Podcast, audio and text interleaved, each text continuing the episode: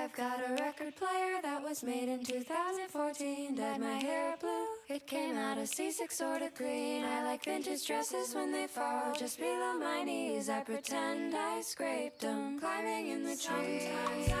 欢迎收听女大学欢生。迎收听女大学欢生。迎收听女大学生。Hello，我是刚刚看完《吸引力法则》，想来和大家聊聊恋爱的汪汪。大家好，我是知道恋爱很麻烦，但是还是很喜欢恋爱的毛毛。大家好，我是之前很害怕谈恋爱，但是现在谈恋爱谈得很开心的小邵。小邵刚刚还把还把她男朋友撵走了，为了录我们的播客。因为他假如在我旁边的话，那我想的所有夸他的话我都说不出口了。笑死了！Hello，大家好，我是一直围观别人谈恋爱，长久的充当恋爱观察员的洋洋。哦，欢迎！欢迎欢迎！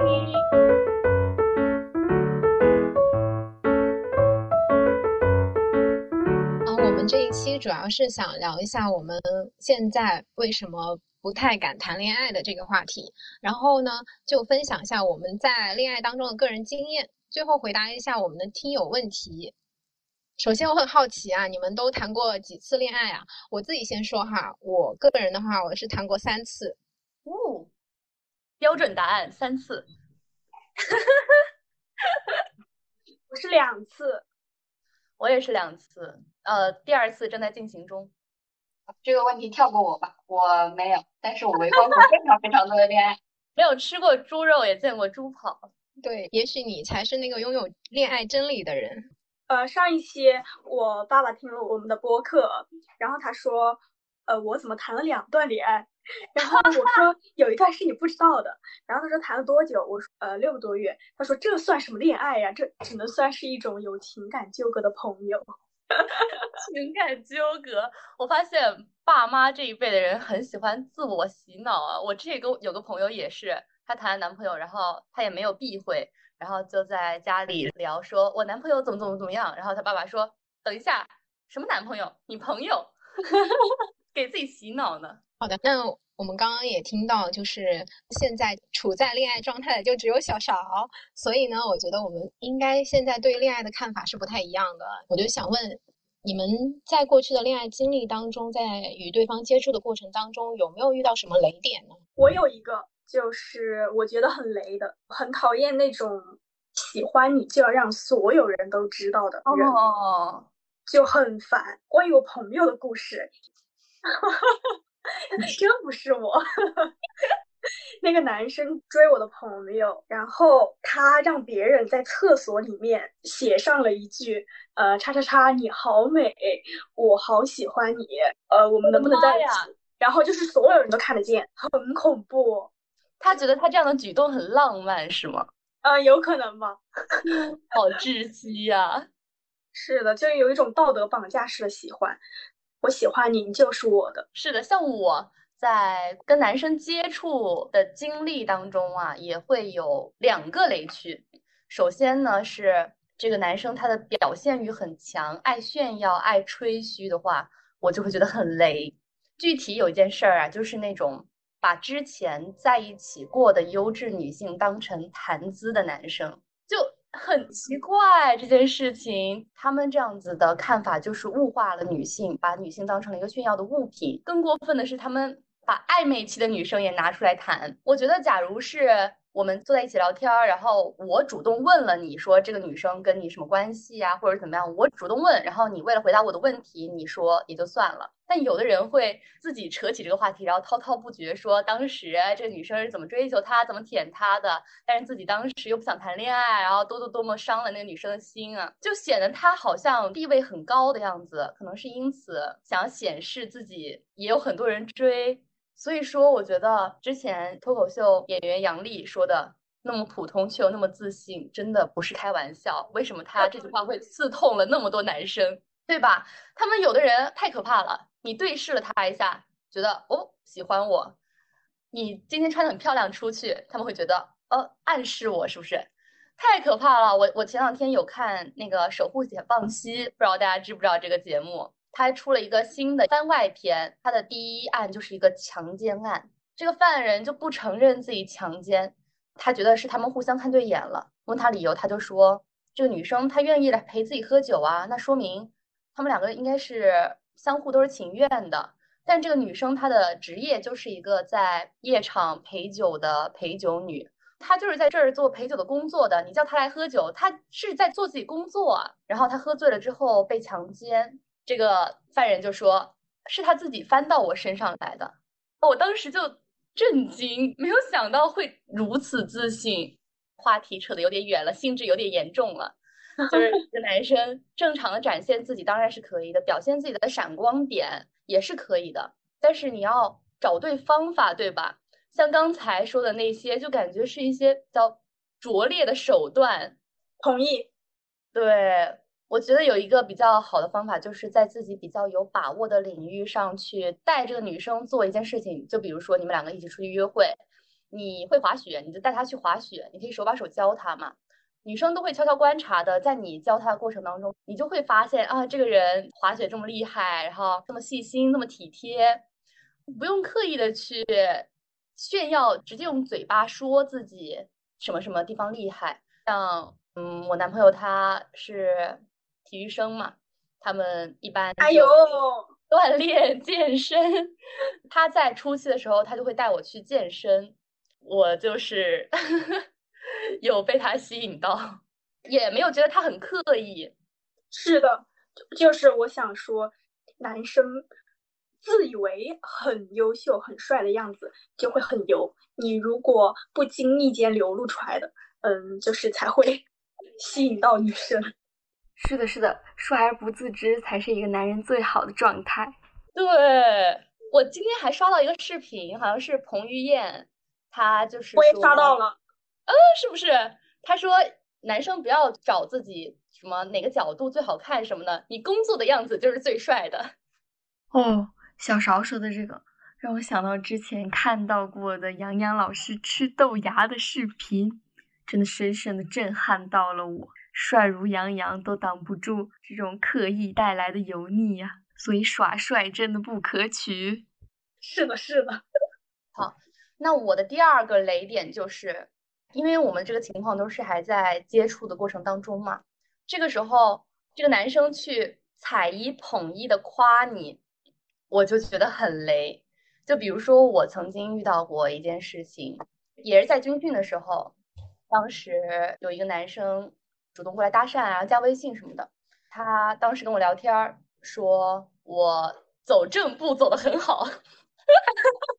他说我走正步走的很好，然后说我因为军训的时候确实是懒得化妆，没有化妆，然后就说我干干净净的很好看，不像旁边的女生一个个画的像脸谱一样。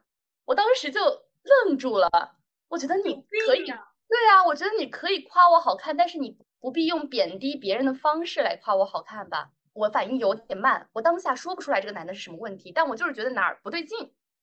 我并没有觉得开心，你这样说，深究这个原因，这个男孩子其实就是对女生有刻板印象的，他就默认女性就是一种嫉妒心很重的生物，他觉得贬低同性、独捧你会让你觉得开心，所以就是告诉大家，之后接触到这样的男生，直接下头就好了。就算他们没有性别歧视的意思，但是他们情商也很低。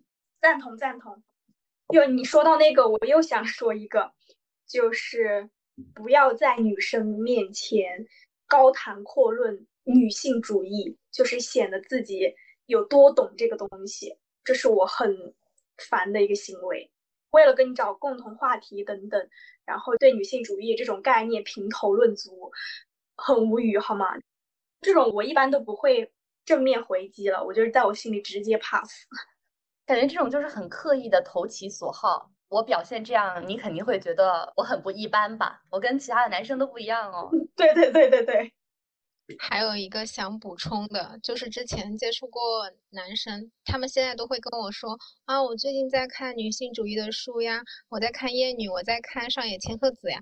然后我就是一开始吧，还没有像毛毛一样就意识到，他并不是想要跟我真正探讨，就是想显示自己很厉害，对吧？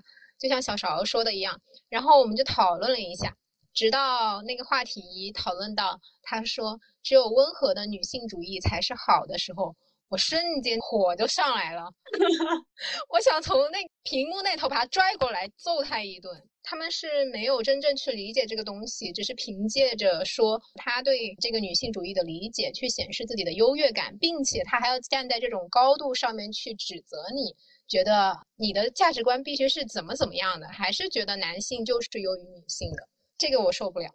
对，非常赞同。在他们眼里，那种极端女性主义，他们觉得你们都是疯女人啊。这个话题我们之后深入探讨，太多话可以讲了。好的。我们刚刚就是聊了一下啊，在恋爱接触的过程当中，自己可能会遇到的雷点，以及认为比较有分寸感的行为，会是一个男生可以学的加分项。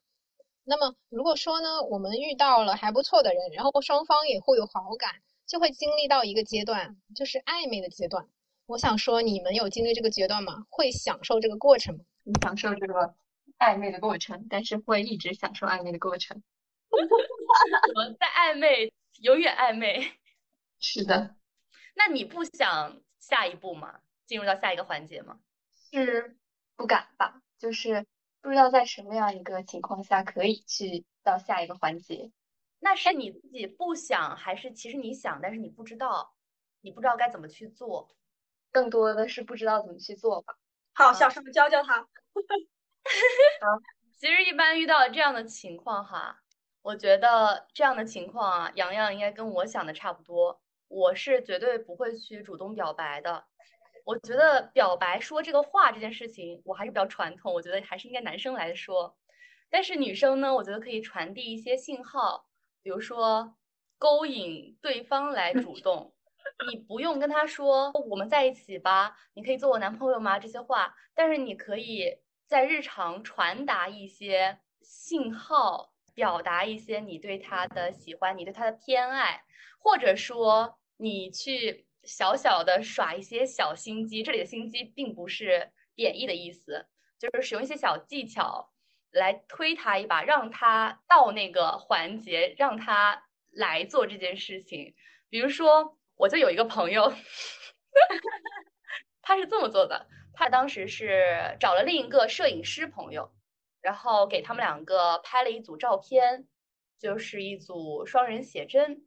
拍完之后呢，那个摄影师朋友把照片发给那个男生的时候，问了一句话，问他说：“我可以把你和你女朋友的照片发布出去吗？发到网上让别人看见吗？”这个意思。当时这个问题问的就很巧妙啊，就可以看这个男生是怎么回答的。假如他默认了，那就说明其实在他心里。你们是这样的关系，并且你假如这个时候想要逼他表白的话，这个女生就拿着这个截图去问他，你怎么跟别人说我是你女朋友啊？这样子，假如他否定的话，首先一个情况是他很坦白，就说我们现在还没有在一起啊。还有一个情况就是装聋作哑，那这种人就有问题了，就说明你们可能不是一 v 一。就其实可以去设一些这样的局来看。这个男生他真正想的是什么？是的，是的，而且我觉得，你和一个男生在暧昧的时候，在线下见面的时候，你是可以用你充满爱意的眼神去暗示他的。嘴巴上什么都不说，眼睛里什么都说了。是的，是的，就是你可以呈现出一种非常娇嗲的行为。就是如果他这都看不出来，那确实他有问题。好，说到装聋作哑，我又想说，其实男人并没有那么感知力迟钝。就我之前大学的时候喜欢一个男孩子，我并没有跟他表白，但是我们会经常聊天，然后他也是一个很不错的人。直到过去了可能一两年之后，某一天，哎，我跟他聊天，我就问他，你知道我之前什么什么时候那个时候就喜欢你吗？他说我知道啊，他们都知道。对他其实很清楚，他非常清楚我对他的感情以及我表现出来的状态。我虽然什么都没说，其实我什么都说了。他们都知道，很多男人其实是看得清楚绿茶的，他们装看不清楚，就显得自己的那个立场是好的。对啊，就是有些直男当直男，也可能只是因为他很享受。那种绿茶，就是给他带来的情绪价值。对对，但是他又不想负责任。对对对对，都看得出，所以大家听明白了吧？其实，假如你们差不多到了那个最高值的那一步，假如他还没有表白的话，你推那么一下两下，你试探那么一下两下，他还是风平浪静的话，那这个人有点问题了。问题。是的，是的，而且我还想补充，就是如果我遇到这种情况，然后我就会觉得这个人他可能对我没有那么，就是 all in 嘛，就像一 v 一那种感觉，我就会突然从他生活当中撤开。然后我会想看一下他的反应是什么，就如果说他还是会来找我，我会看他的诚意有多少。如果他只是在线上聊天，不约我出门，我会觉得啊，他只是缺个聊天对象罢了，就是还是想跟你回到之前那样的关系里。对他只想暧昧，不想再进行下一步，那我就会觉得那凭啥呀？我直接切断了，对吧？对，是的，是的，明智。好，谢谢三位老师，等我下次暧昧的时候用一下。祝你成功，等你的好消息，等你恋爱的好消息。好，我们刚刚也判断了，就是说，如果想要推进一段关系的话，我们有哪些小技巧？那如果我们现在想去判断这个人到底是，呃，合不合适，有什么识人的技巧吗？我有，我有，就是有一个看这个人人品行不行的，就是跟他聊他的前任。我之前觉得这是一个很炸裂的东西，就是不能聊前任，因为可能会吃醋啊。但是现在我觉得这是一个非常好的方法。你看他是如何说他前任的，你就能判断出他的品行如何。他如果说他前任一直说的是坏话，他每次说分手都说的是他前任怎么怎么样，然后那他肯定有问题。以后你和他分手，他也会一直说你的坏话。是这样的，我也会很在乎聊前任这件事情，而且我觉得是必须得聊。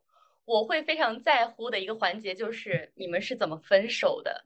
我觉得这件事情就能看得出来这个人大概的一些特征、特质，你的一些处事方式了。是的，我之前也会觉得聊这种事情是一个红灯区的，不能聊的，特别是在暧昧的时候。但是真的是要在暧昧的时候，你了解清楚这些东西，你才能看清楚这个人。你想，假如你们在一起了，然后你才聊这个，你这个时候想退。有点晚了，我突然想到一个点，就是我们不是在判断这个人是怎么样的吗？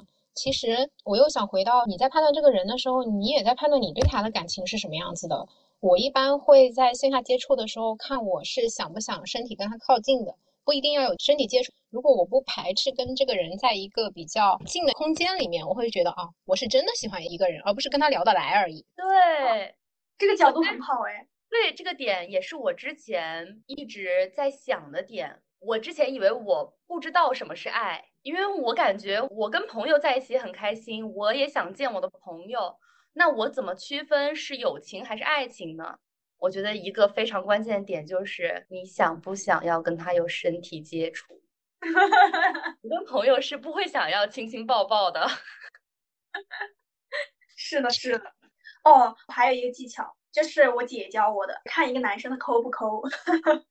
如果一个男生他有一定的经济水平，然后你们出来 date 超过三次以上啊，当然这个不是一个绝对的数字，他一直没有给你带过一件礼物的话，就说明他其实挺抠的。这个底层逻辑是他愿意在你们共同经历的事上花钱，但是他不愿意把这个钱花在你的身上，这份钱必须他也是受益的，他才愿意花。我当时听到这个，我说啊，原来还可以这样想，恍然大悟是吧？是的，是的，反正我觉得很合理，我是体验过的，通过你的亲身经历哈，啊，我验证过，我还没有 date 过资产很丰富的男生，所以我没有话语权。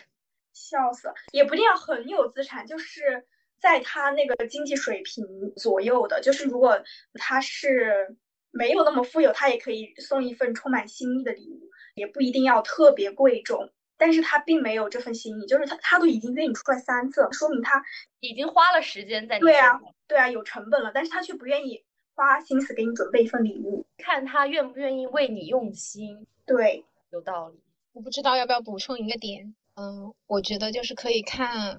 他带我去他朋友的局的时候，观察他朋友是个什么样的人。是我上一次恋爱的时候，他当时见面是让他朋友开车来接我，后来我们在火锅店里吃饭，然后那顿饭是他朋友请的，但是整个饭吃的非常的，嗯，怎么说？那个氛围就有点怪怪的。他跟他朋友聊的特别多，但是问我的话题就很少，我就明显晾在一边了，是吗？对，首先就是我觉得这个男生就是我的前男友，他没有顾及到我的感受。作为一个陌生人，一下子面对他的朋友，我当然是没有话说呀。他也没有引起我的话题。那还好，我也是个 E 人吧，就是也能自洽。然后呢，从另一面来说啊，我分手了之后，我回忆起来想的是，他朋友其实知道。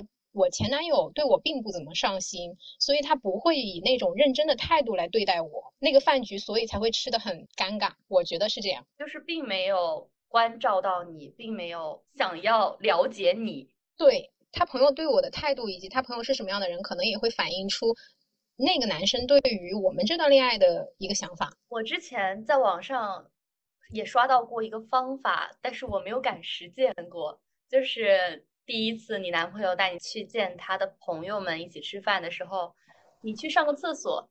上厕所之前呢，把你的手机的录音机打开，把手机放到桌上，然后你去上厕所。上完回来之后，你来听。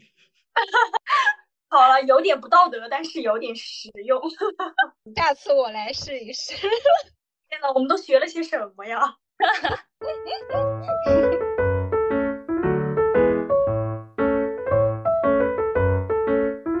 我们刚刚都说的是在恋爱的刚开始的阶段，可能会用上的一些小方法，呃，识人的小技巧。那现在我们聊一下，在恋爱过程当中，我们可能会遇到哪些问题，或者是我们如何去处理。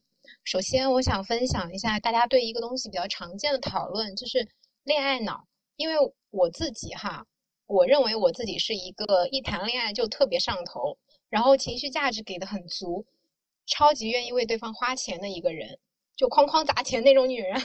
天呐，姐，你要不跟我一起谈吧？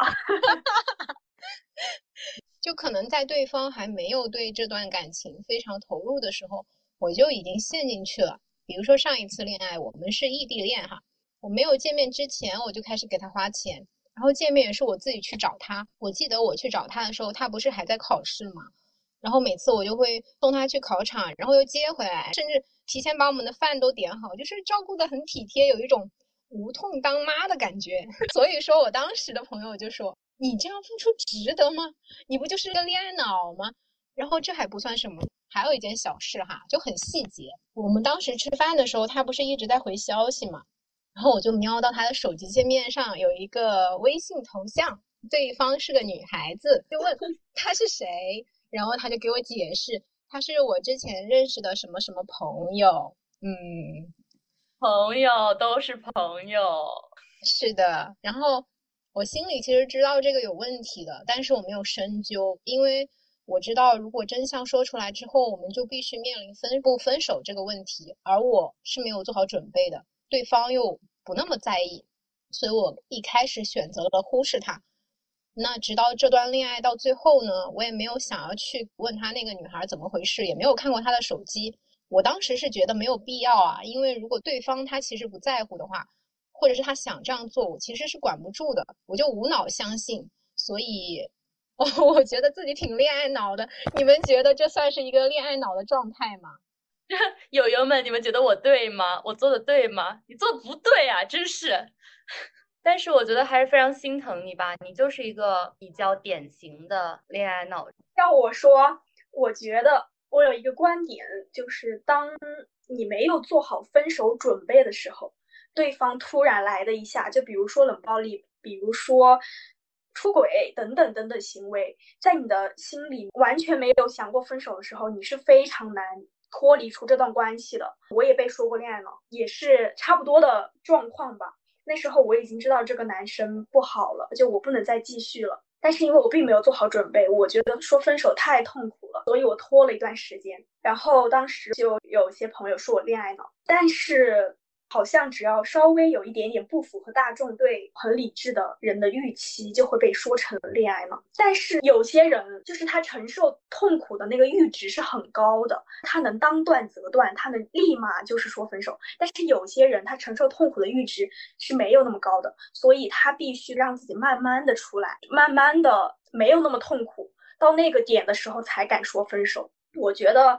很大部分人吧，都是后面这种人，就是给你一点消化的时间。对，就是不要把所有你看不懂的行为都说成恋爱脑，就有可能他只是选择了一种方式，让自己没有那么痛苦。他可能大方向是好的，他知道自己要清醒的，只不过他选择脱离出来的手段是这样的。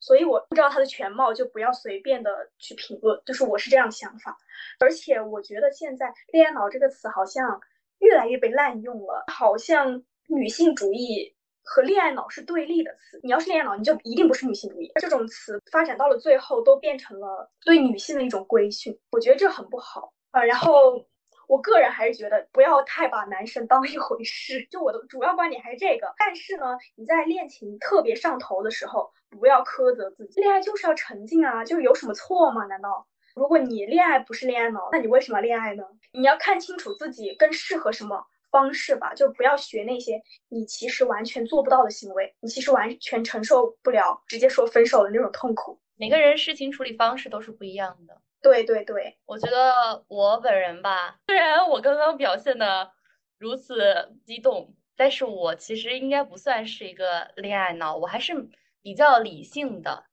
不知道有多少人信，但是我其实自己 偶尔挺羡慕恋爱脑的。我觉得我自己其实是没有办法。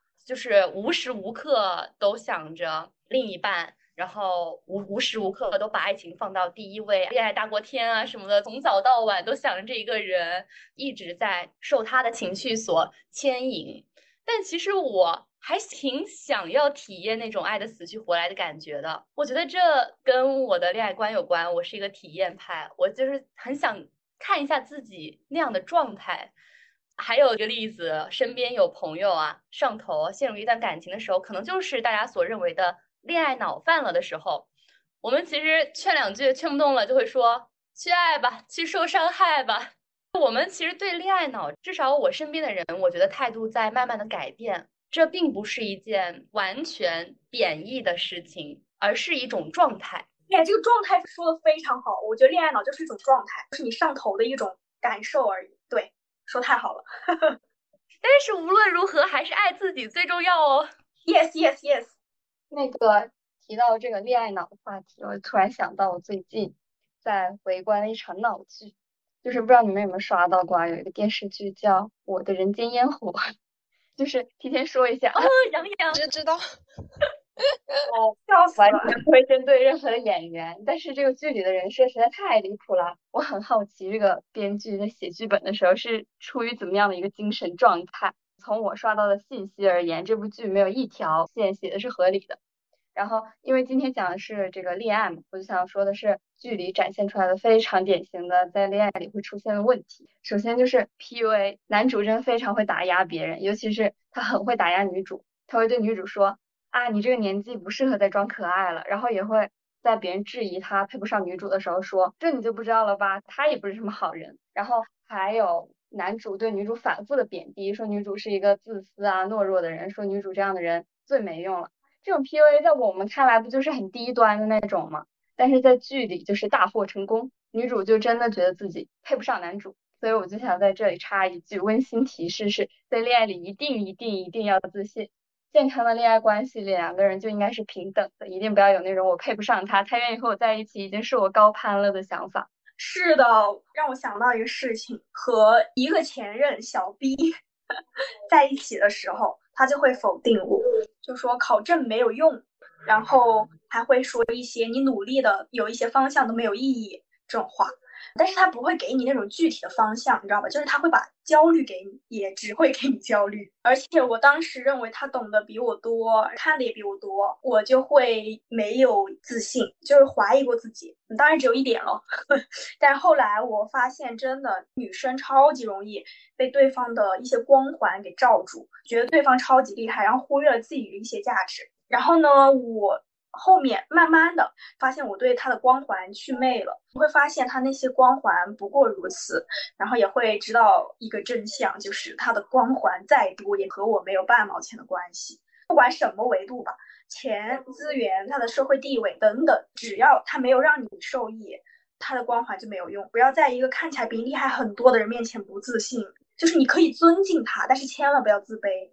对我之前听过一句话，就是说你找对象，你不要找利他的特质多一点的，你要找利己的特质多一点的。他帅，他有钱，他事业很好，他很成功，这些都是利他的。假如他这个钱不花在你身上，假如他事业上很优秀，但是他不帮助你的话，那这都跟你没有半毛钱关系。你不要被这些利他属性所吸引了。对，非常好。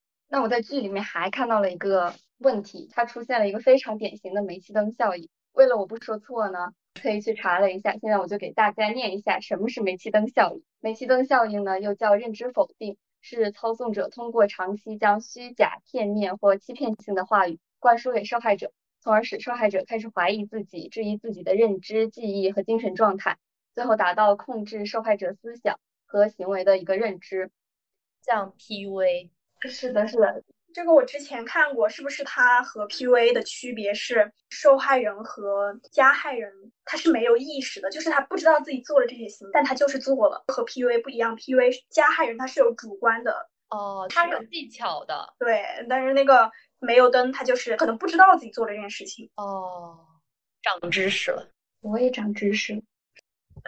然后继续，然后在剧里的体现就是女主是一个不吃辣的人，但是他在向男主去说啊我不喜欢吃辣的时候，男主对他说现在你就可以吃辣了。在当晚，男主就给不吃辣的女主炒了一盘辣椒炒肉，他彻底的否定了女主的认知，你不是不喜欢吃辣，你其实很爱吃辣，你超级爱吃辣。他用一个很宠溺、很巧妙的话术给女主进行了一个洗脑。真的，大家无论在恋爱还是在生活里，都一定要小心这种爱否定你的人，因为说不定在你们两个都没有意识到的情况下，他已经在给你洗脑了。是的，是的。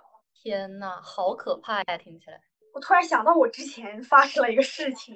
你共情了是吗？是的，我突然想到一个超级搞笑的一个前任说过的很爹味的话，就是他说我跟他吵架的时候，他知道自己不对了，但是他碍于面子，他不想承认。他后面来了一句，你知道吗？有时候男人。都喜欢很聪明但是装傻的女生，装不懂这种在职场上也非常适用。就是他的意思是我肯定学得会的，我以后也要装不懂，以后发现他错了的话，也不要让他道歉，我可以装作他没有错，你懂吗？就是不让他的面子掉下来。对他要我装傻，以后发现了错误不要指出来，就算是你们两个人的情况，他也对啊，就很离谱吧？我就是我现在想到这个，我都觉得很搞笑。他是我祖宗吗？我要这样子对啊。我觉得，假如是那种你在大家面前，或者是在他的朋友面前，甚至我都觉得朋友都无所谓，最多是不太熟的关系的朋友面前，你可以去为了维护他的面子、维护他的尊严，做一些装傻的事情，你不去指出他的错误。但是你们两个人的情况，他都要这样子来对你，那这就有点儿，对对，就很离谱。他就在慢慢调教你哈。嗯呐，可能是喜欢一个听话的小狗吧。对，喜欢一个听话的小狗，而不喜欢一只小野猫。啊，洋洋讲的这个煤气灯效应，让我想到了一个案例，就是当时也是在抖音上看的一个视频。事情是这样的，就一对夫妻，他们去面馆吃面，然后等了半个多小时了，好不容易等来面了，结果那个面是坨的，知道吧？而且还有腥味。然后那个妻子就去找老板，简单说了一下，就说这个面不好吃啊，什么什么什么的。我觉得这很正常吧，就是你自己花钱了去吃个面，对吧？面又不好吃。但是当时丈夫就觉得很丢脸，他转头就走了。然后在这个视频里面，妻子就一直在歇斯底里的状态。我们旁观者刚看来啊，这个妻子的情绪就是极度的不稳定。但是我们后面看视频发现，这个丈夫就一直逃避问题。别人说东，他说西，妻子说自己生气的点其实是这个面怎么怎么，然后丈夫就觉得你不应该跟老板说，就在这个时候，我觉得丈夫就属于那种操控者的一个位置啊，他就利用这种他自己对这个事情的冷漠，然后对他的妻子进行一种情绪上的霸凌和控制。很过分的就是他还拍下他妻子情绪崩溃的那个瞬间，然后展示给大众看。天呐！我天，这个情绪霸凌这个词真的用太好了，呃，有点和那个冷暴力相似，就是想到我就被冷暴力过，很恐怖。我觉得我被说过，你能不能不要这么咄咄逼人？你这样我会很有压力。然后这样真的很伤人。这句话就是我觉得你现在情绪很不稳定。哦，对我还我还被说过刻薄。哇，天呐，这一个指责真的很过分。是的，就是他会用“情绪不稳定”这个词来绑架你。当我想要好好解决一个问题，就事论事的时候，然后我收获的是逃避、无视、冷漠，那我就只有选择那种更激烈的言语和行为去唤起他的一些反应。但他的反应轻飘飘的，就是你让我很有压力。我想说，我们在亲密关系里，就是所有的感官和情绪都被放大了，我们情绪起伏很大，难道不是很正常的事情吗？我和平常很多人相处都情绪比较稳定，那是因为大部分我的情绪都被内化掉了呀。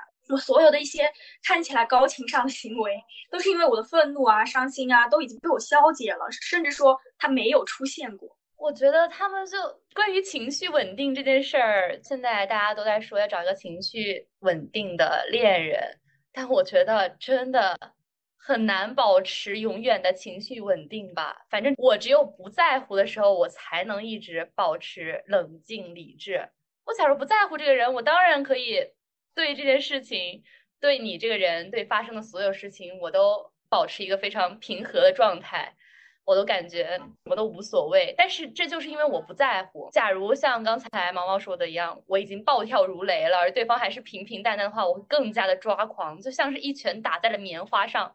就你又想使劲，你又生气，但是你这个气又出不来。是的，是的，所以冷暴力最后结果导致的就是一个非常歇斯底里的女性和一个看起来情绪很稳定的，其实他非常冷漠的一个男性。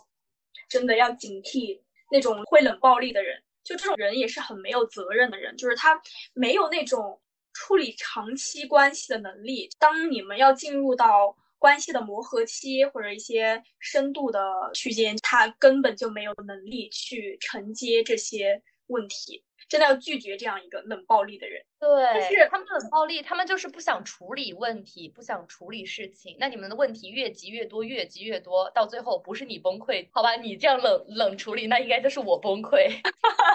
是的，是了，我这样吐槽，但是其实我也不后悔有这样的经历。就是相反，我挺感激的。听起来好有 M 属性啊！你真是，因为我觉得在这次经历里，就是他锻炼了我。一种受委屈的能力，就是锻炼了我在我非常暴怒的时候消解我情绪的一些能力。大家在吵架的时候也可以试试那种非暴力的沟通，在非常暴怒的时候，你试着让自己冷静，也不要一味的只发泄情绪，然后呃去试着只说出你生气的原因和解决的办法。这也是那个什么非暴力沟通这本书里提到的啊。虽然我知道它真的很难很难，就大家都在锻炼这种能力吧。我觉得我有一个小方法吧。你假如突然一下子在一段情绪里面，你在暴怒当中，你觉得你就是有点无法思考了。你这个时候，你把自己抽离出去。你把自己当做你是个上帝，你突然站在第三方视角来看这些问题，你把你所有经历的这些事情都当做游戏闯关，像毛毛一样的，你过了这一关，你就能升一级，你就就能学到一些事情，这些很多事情都在你这里就没那么的对你影响那么大了。是的，是的，是的，就是一切就是为我赋能那种感觉，在亲密关系里，就是你的成长会是很大的。有时候不要把这种经历看作是一种超级痛苦的回忆，就你试着把它想象成一种很大的成长吧，就是一个打怪，你可能碰到个大 boss，那你碰到大 boss 之后，一般就打小怪，打小怪这一关的最后就打一个大 boss，你打完大 boss 就说明就是一个质的飞跃了，是的，是的，你该开心耶。我刚刚听毛毛和小勺聊这个情绪稳定的话题，想到其实，在恋爱当中，我们是会发现自己未被满足的需求的。我会跳出来就想的是，原来在那个时候我会喜欢上那个人，是因为我需要他带给我什么样的一个东西。但是突然我靠近了，就发现那个东西可能是需要我自己去成长的，而不是别人给我带过来的。所以，其实就像是毛毛说的，在恋爱当中的成长和小勺说的升级打怪，可能就有这样的一种感觉。而且，如果你跳出来之后，你会发现，你做的所有事情其实都是为你的人生添砖加瓦。我当时就失恋的时候啊，非常非常的难过，然后一直在哭，也不敢跟我朋友说。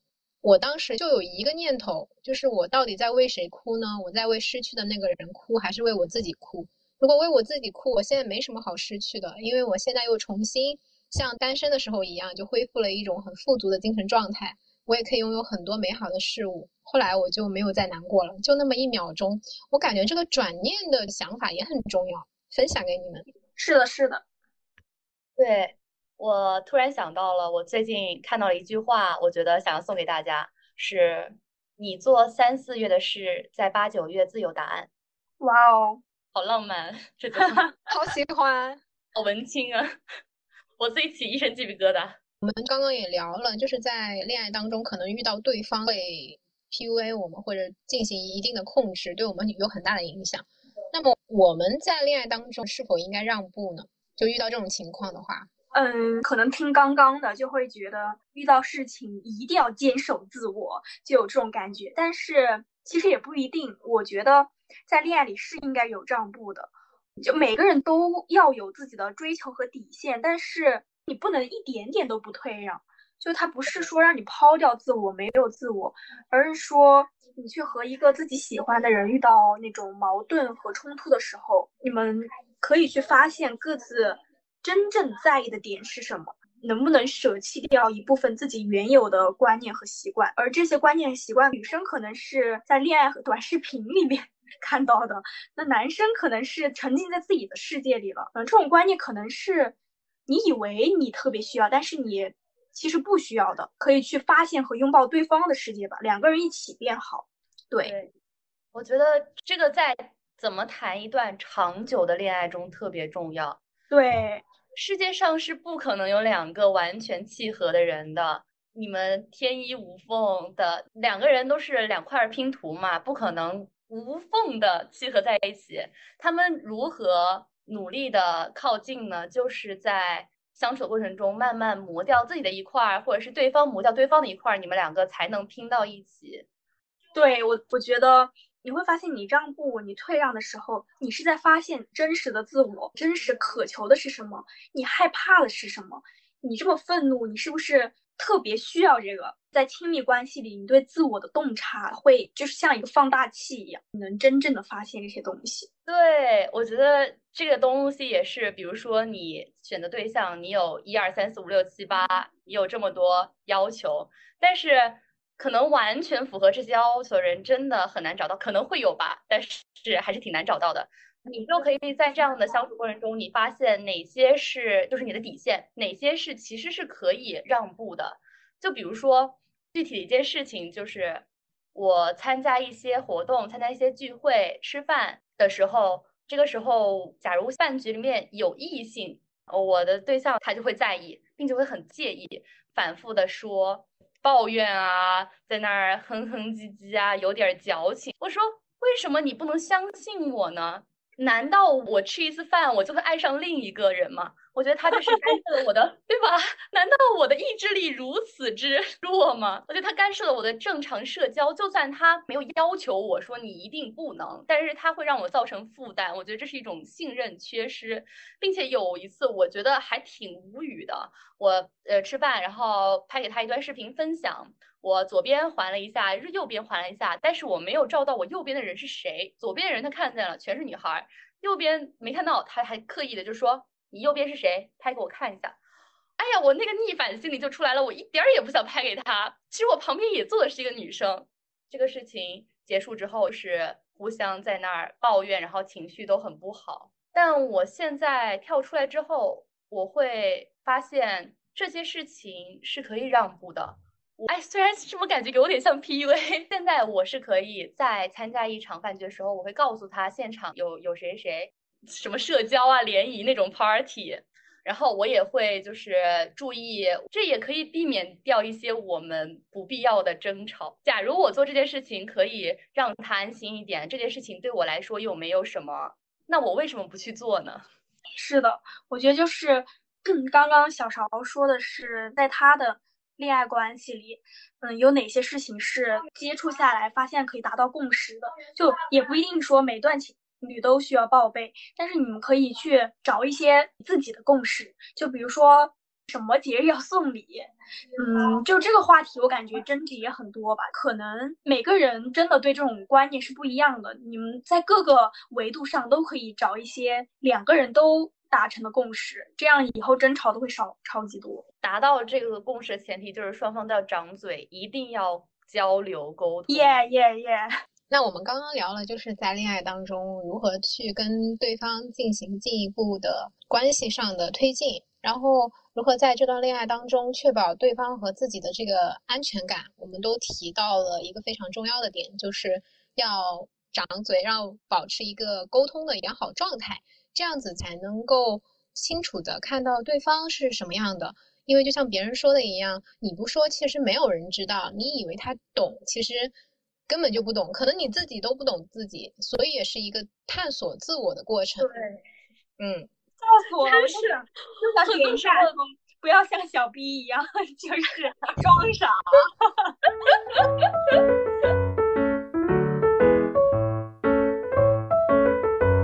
好的，好的。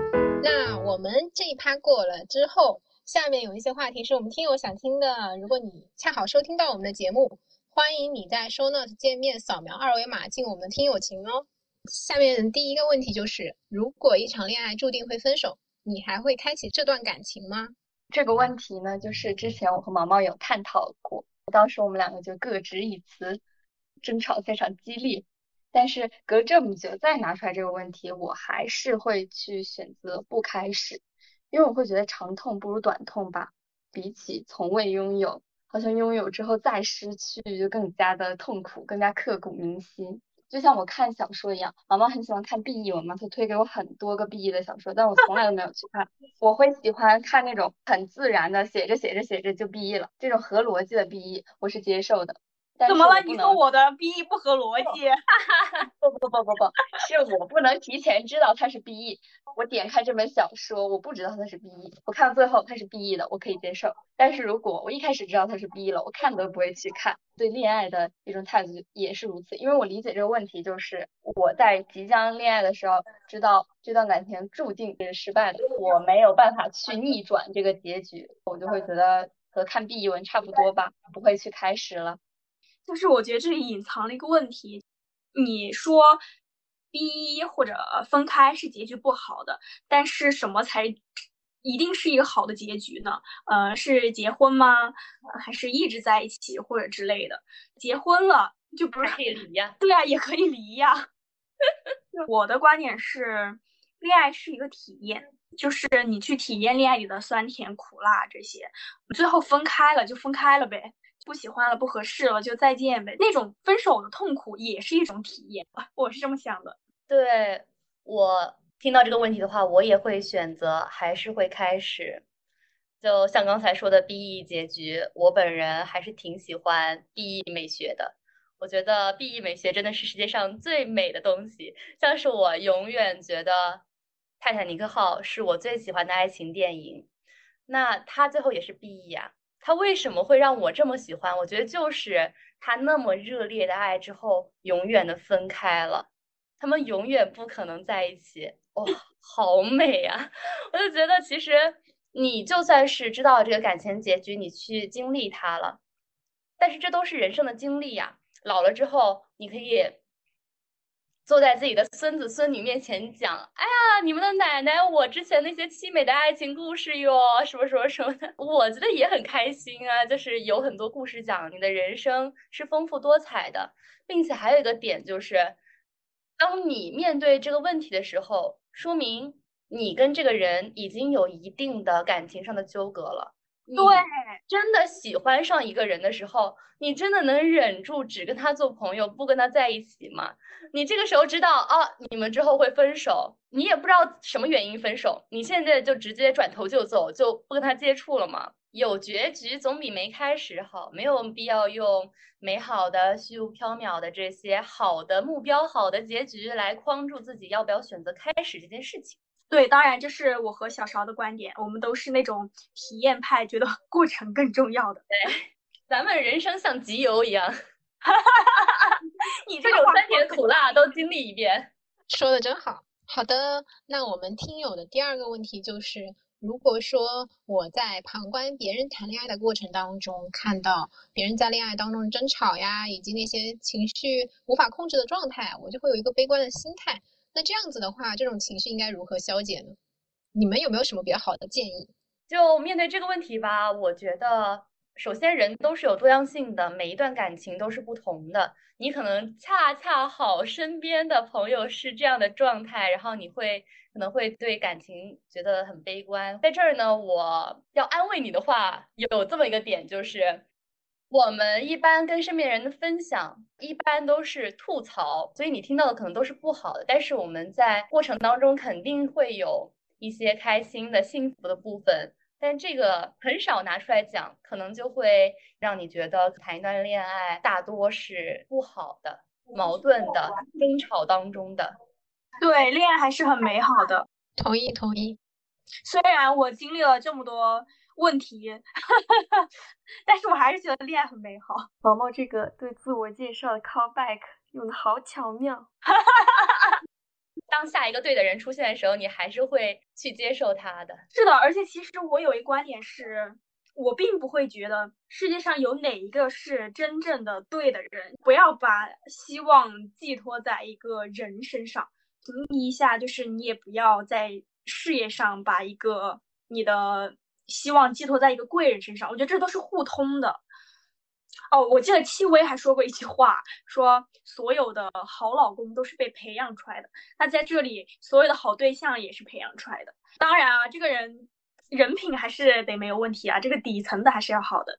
好的，感谢听友的这个提问，也希望你能够再一次勇敢的踏入恋爱。那我们的第三个问题就是，能不能一人给一个恋爱的建议？我其实没有那种具体的什么建议，就是我觉得大家不要去约束自己的一些情感吧。哦，那句话怎么说来着？你清醒的沉沦，我觉得放纵一下也挺好的。对，我觉得也是这样，因为我自己其实是一个比较收着的人。我想送给大家也是，你不要去害怕表达爱，你去表达爱了才能收获爱，你去付出爱了，你才能得到爱。就像一句话，你会花钱，你才会赚钱呢。是的，但是还是想提醒一下，就是这句话是针对那些本身比较约束自己的人说的。如果你 就是本身本身就比较，爱情看得很重要的话，那还是那还是多听听我们之前讲的那些什么雷点啊，什么是的，是的，油灯效应啊，大家去多听两遍好吧，反复收听，把它那个那个定义给背下来。吸烟克肺，刻进你 DNA 里。好的，我也有一个小小的建议，就是刚好能接得上你们说的那个，呃，去听一下那些，嗯、情感当中遇到的问题啊。恋爱只是生活的调味料，如果这个调味料不好吃，那就换呗。希望大家都能够意识到，嗯嗯。耶耶耶。嗯，洋洋呢？我的话，可能就是要在爱自己的基础上，勇敢的去尝试恋爱吧。也希望我能尽快的尝试到恋爱吧。好，这里在线真男友。说出你的要求。我知道，我知道他的要求是什么，长得帅，笑死了，他是个颜狗，谢谢毛老师为我说出我的要求。就笑死。就只有长得帅这一个要求吗？可是长得帅的人也很多样啊，你没有自己特定喜欢的吗？我会对那种比较聪明的，对吧？我会对聪明的人会莫名的有好感。我知道为什么，长得帅因为他之前遇到了一个长得帅但是很蠢的。我也遇到过，下头了。是的，不很能接受多都是这样不太聪明的人。假如是颜狗的话，要承受这样的风险。是的，你不能既要又要。对，我期待，好吧，我期待之后会有这样能让我既要又要的人。没事没事，我之后给你在泥里面捏一个人出来。怎么？你是女娲是吗？好的，其实我们都觉得啊，一段恋爱其实每个人也有自己的节奏，而且过程和结果的话，嗯，主要是看自己在这段关系当中到底寻求的什么。你是快乐呀，自我探索，还是别的什么？总之，我们都鼓励你从自己出发，会更加清晰一点。而且我们在说恋爱的选对象的要求的时候啊，毛毛、少少也都说到了这个情绪稳定这一点，我也觉得非常的重要，也体现了他整个人为人处事的能力啊。然后，如果你在恋爱的过程当中真的遇到了对方冷暴力，或者是煤油灯效应以及他的 PUA，观察一下对方他是否。是缺乏这一部分的能力，你是想引导他去跟你继续走下去，还是说你已经要迫不得已的去抽身出来，消耗太多了？你都可以去理性的思考一下。我们刚刚讲过的这些方法，也希望对你有所帮助。虽然我们都会害怕在恋爱当中遇到一些令人心碎的时刻，但是真实而美好的人生就是体验当下。也愿你每一片经历都成为未来闪闪发光的羽毛。最后呢，我也想把吸引力法则里的一句话送给你们：你就像一座人体发射塔，用你的思想传达某种频率。如果想要改变生命中的任何事情，就借由改变你的思想来转换这个频率。一次恋爱也是认识自己的机会。如果你想在这段恋爱当中有所成长，可以先期待一下，你也会收获。每人生每次都是限定，祝你玩的愉快。那我们这一期节目就到这里啦，感谢你的收听。我们每一期结尾呢，都会给大家分享一下我们喜欢的电视剧、电影和书籍，嗯，希望能给大家的生活带来一点丰富的体验。今天我们的分享是小勺，我想给大家推荐一部电视剧，不知道大家有没有听过，中文译名啊叫做《好想做一次》，它英文名叫做 Never Have I Ever。就大家别被这个片名劝退了哈，它真的是一部好剧。什么？我听完就想看。就是大家不要对它有过大过多的偏见。我喜欢这个名字，我也喜欢。但是说明他这取的还是有点水平的，还是取的比较成功的。好，那这个剧大概呢，就是它的女主初期会比较的 crazy。我先给大家打一个预防针，她初期可能会有有点让你抓狂。一开始我也很不理解女主的一些举动啊、行为啊，我看的会很生气。但请大家信我。沉下心来看下去，它一共有四季。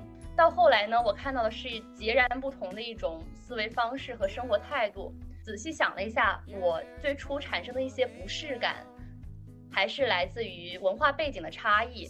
像是中国大部分的偶像剧，它都讲究纯粹的灵魂，坏脾气，太注重自我的，固定没有办法成为女主。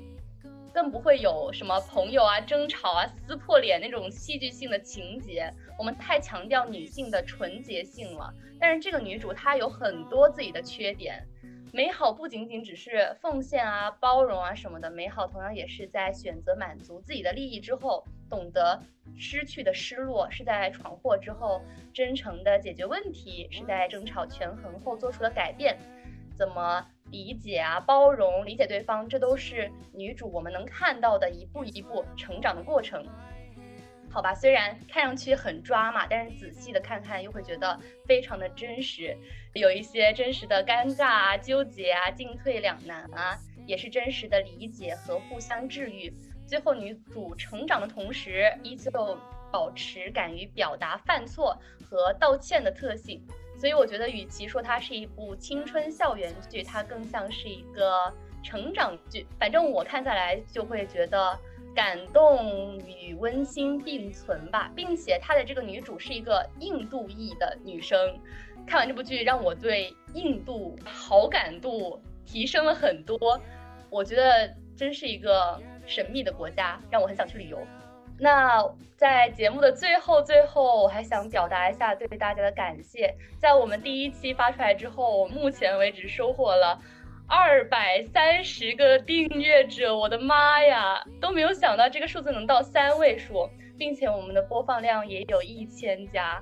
我们四个人每一次这个订阅量破了，一开始破五十、破七十、破一百的时候，我们就会在群里面尖叫。真的能够收获到这么多的关注，我们也是非常惊喜的。然后在这里告诉大家一下，我们的节目一个月会保持两更，那么其他的加更呢，就是比较随机的。是的是的。谢谢大家喜欢我们的节目我们也会不断的进步。那么我们这一期节目就到这里啦感谢你收听到这里。拜拜。拜拜。拜拜。